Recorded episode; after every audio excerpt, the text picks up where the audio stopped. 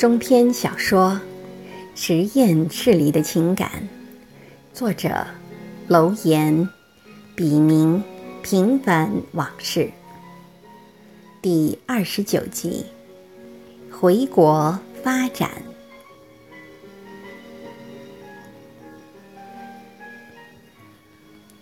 七言无题，把酒。凭栏思共亲，相依无处泪沾襟。旧时情话风吹远，始信君心似我心。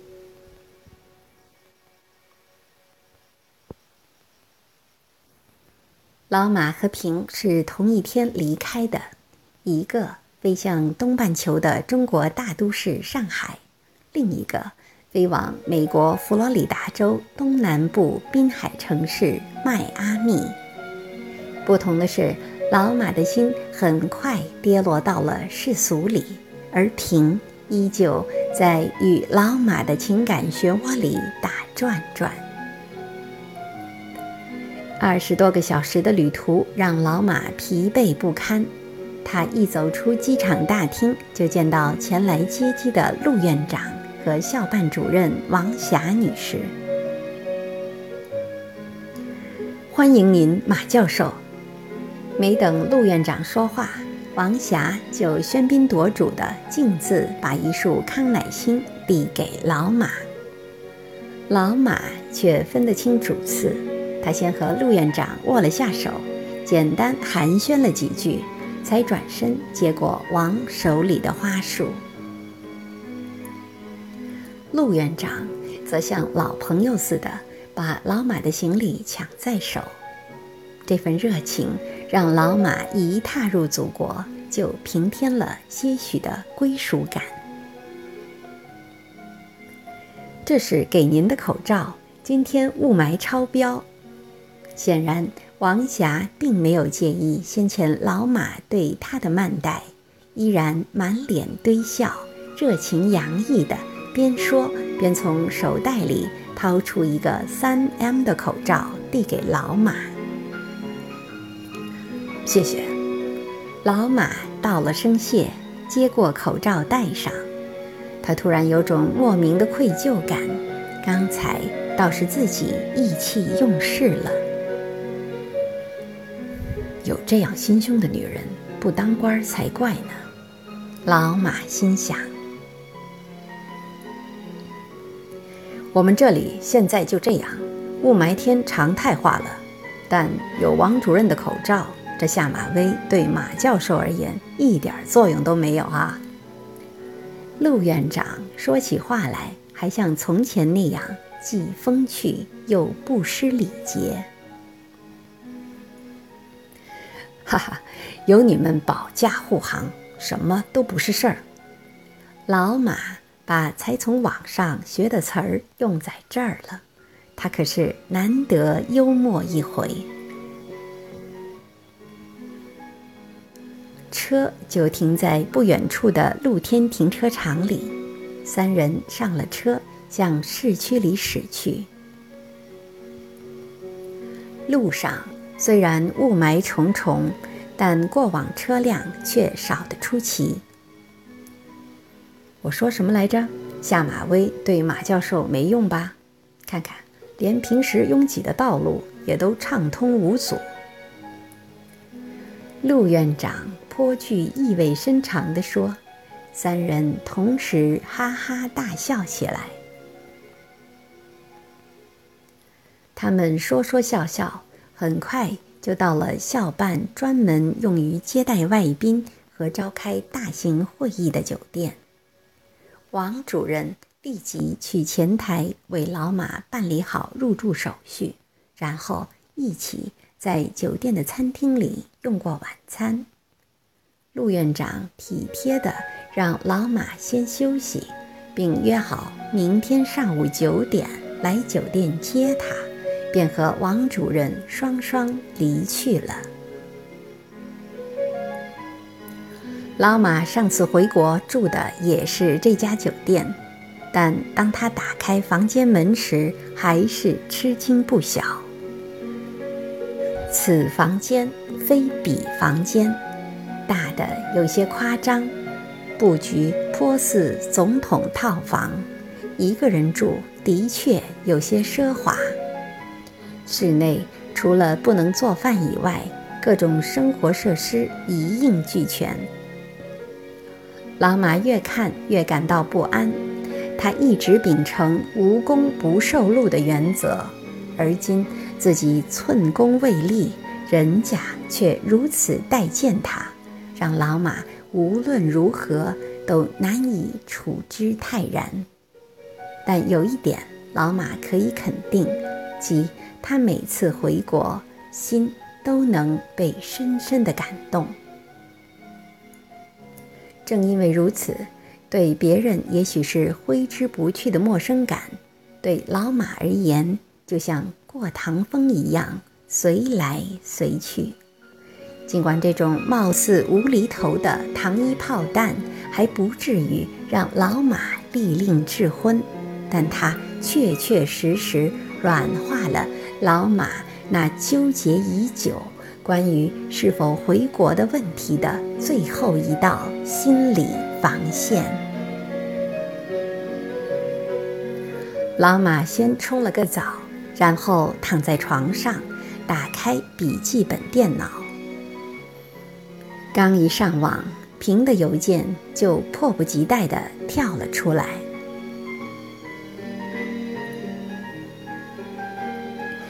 亲爱的。迈阿密的海风，怎么也吹不走你的音容笑貌。无论我做什么，他们总会先入为主的填满我的大脑和内心。我已经在茫茫的大海上漂泊了几个小时，而此刻的你，却在浩瀚无际的天空中饱受煎熬。虽然现如今资讯和网络空前发达，可以轻而易举地把我的心声传递给你，但还是留给我一个不能穿越时空隧道的遗憾，让我时时依偎在你怀中的渴望无法如愿以偿。想我吗？想了就点下头。不许说谎，我是有心灵感应的。另外，别太累哈，吃东西千万要注意，国内卫生条件差，记住每天吃一粒一千 CC 的维生素。我放在你的手包里了。等你视频，想你，吻你，你的平。老马看后，心情如锦上添花一般美好。他又扫了眼其他邮件，见无关紧要，就合上了电脑。老马盖好被子，头一挨枕头，还未来得及达成平的愿望，便沉沉地睡了过去。不知过了多久。老马突然醒了，拿起手表一看，才凌晨两点多钟，于是起来方便了一下，回到床上，却无论如何也无法再次入睡。见鬼！倒霉的时差！老马在心里暗暗地骂道。又过了一会儿，他感到有些口干舌燥。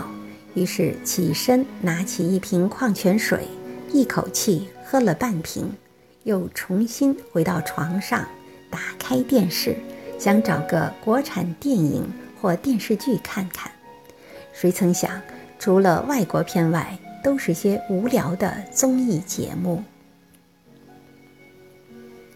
崇洋媚外，崇洋媚外。老马边自言自语。边关上电视，他刻意让自己自然放松，但越是如此，就越睡不着。他开始数数，希望用这种最古老、妇孺皆知的方法催眠。结果事与愿违，老马辗转反侧的折腾到天亮也没有睡着，最后连他自己都对自己失去了耐心。看到窗外渐渐明亮起来，他才松了口气，心想总算熬过去了。又开始盘算白天抽时间补上一觉来。起床后，老马觉得脑子昏沉沉的，那种疲惫不堪又物极必反、睡不着的感觉让他十分沮丧。他又赖了半小时床，才起来去淋浴间冲了个澡，然后从行李箱里找出剃须刀，照着镜子把胡子刮净。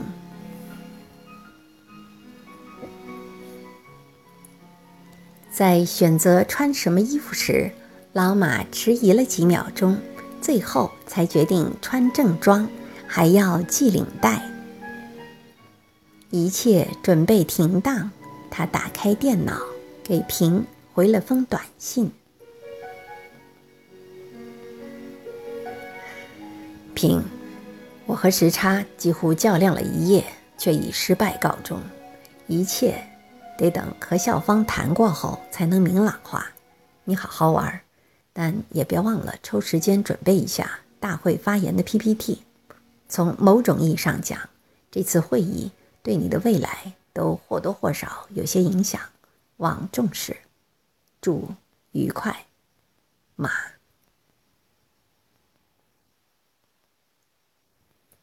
给平发完邮件，老马看看表，还有一个多小时才九点。他穿好衣服，来到位于一楼的餐厅，简单用过早餐，看看时间，离和陆院的约定还有半个多小时。于是倒了杯咖啡，慢慢喝起来。当老马步出餐厅时，老远就看到陆苑等在大厅的休闲区。于是他三步并成两步的来到陆苑的跟前。对不起，我迟到了。老马有些过意不去地说：“没有，是我来早了。”陆院长说：“上午怎么安排的？”老马问。“看马教授有什么打算？”陆院长反问道。“我想去新建好的实验室看一看。”这会儿，老马最迫切的愿望就是能立即去新建好的实验室里转转。好啊。我这就带你过去。对了，中午邵凯校长请你吃饭。陆院长不温不火地说完，驱车带老马去了学校。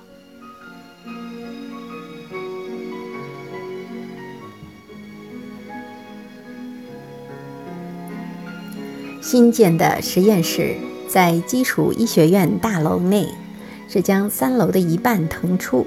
按老马的要求重新装修了一下，面积大约有五百平方米左右。老马发现，用来装容器和药剂的通风柜、实验台和通风系统等配套设施，虽然不如国外做得好，但一应俱全。全新的仪器设备就堆放在一个较大的房间里，等老马来时二次验收。不仅如此，供电、供水、供气、空气净化、安全措施和环境保护等基础设施和基本条件也设计得几乎完美。其中有六个房间做实验用，一个小型会议室，一个老马专用办公室，一个可供二十人使用的开放式办公室。为老马招的两名博士研究生和三名已毕业两到三年多的博士也都到位了。陆院长先把他们一一介绍给老马，又在他们的引导下，带老马走马观花似的参观了一下整个研究所。最后，陆院把一个精致的方盒子交到其中一人手里，又低声嘱咐了几句，就忙他的事去了。国内实验室让老马感到最满意的地方，不是他的新办公室比他在美国的更加宽敞阔绰，而是这里的许多设备都比他在国外实验室里使用的要先进。老马走进自己明亮宽敞的办公室，屁股刚坐稳，就听到有人敲门。请进。老马话音刚落，就见一个三十出头、穿着时尚、容貌姣好的年轻女子，端着杯东西走了进来。马教授，这是刚沏好的铁观音，您有事尽管吩咐我。谢谢，请通知一下，十五分钟后所有人。到会议室里开会。好。女人说完，把茶杯放在老马的办公桌上，转身出去了。董洁，对，他叫董洁，博士毕业三年多，在哥伦比亚大学医学院做过一年访问学者。老马将刚刚见过面的几个新人在心里粗略地过了一遍，然后又闭目思索了一会儿，才走出办公室，来到会议室里。他发现所有的人都先他一步等在那里了。老马扫了眼在座的每一位，只有那个叫董洁的人手里拿着个笔记本。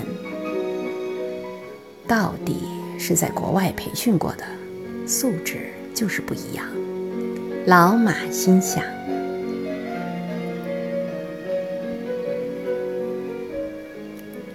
各位好，从今天起，我们这个研究所就像帆船一样，在广袤的科学海洋中扬帆起航了。我不知道你们是怎么想的，反正我的压力很大。所以，我要求你们和我一样也紧张起来。我的管理模式也许和你们以前经历过的不一样，即采取自然淘汰制。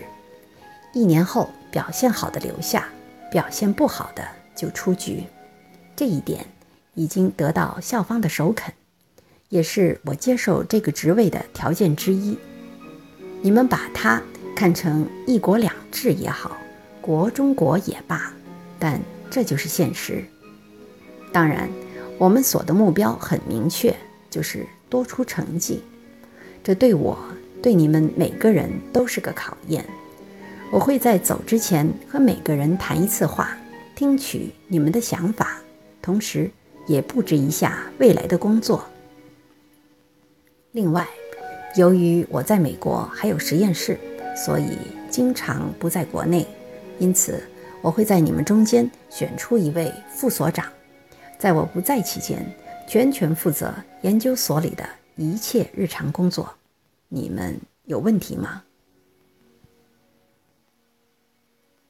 会议室里顿时陷入一阵沉默。这就是中国自有官吏以来传承了近千年的办公室文化——一言堂模式。老马摇了摇头，然后接着说：“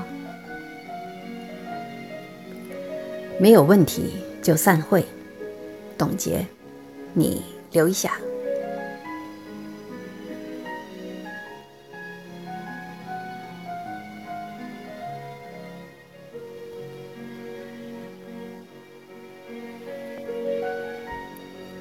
感谢您的收听，敬请继续关注。”实验室里的情感。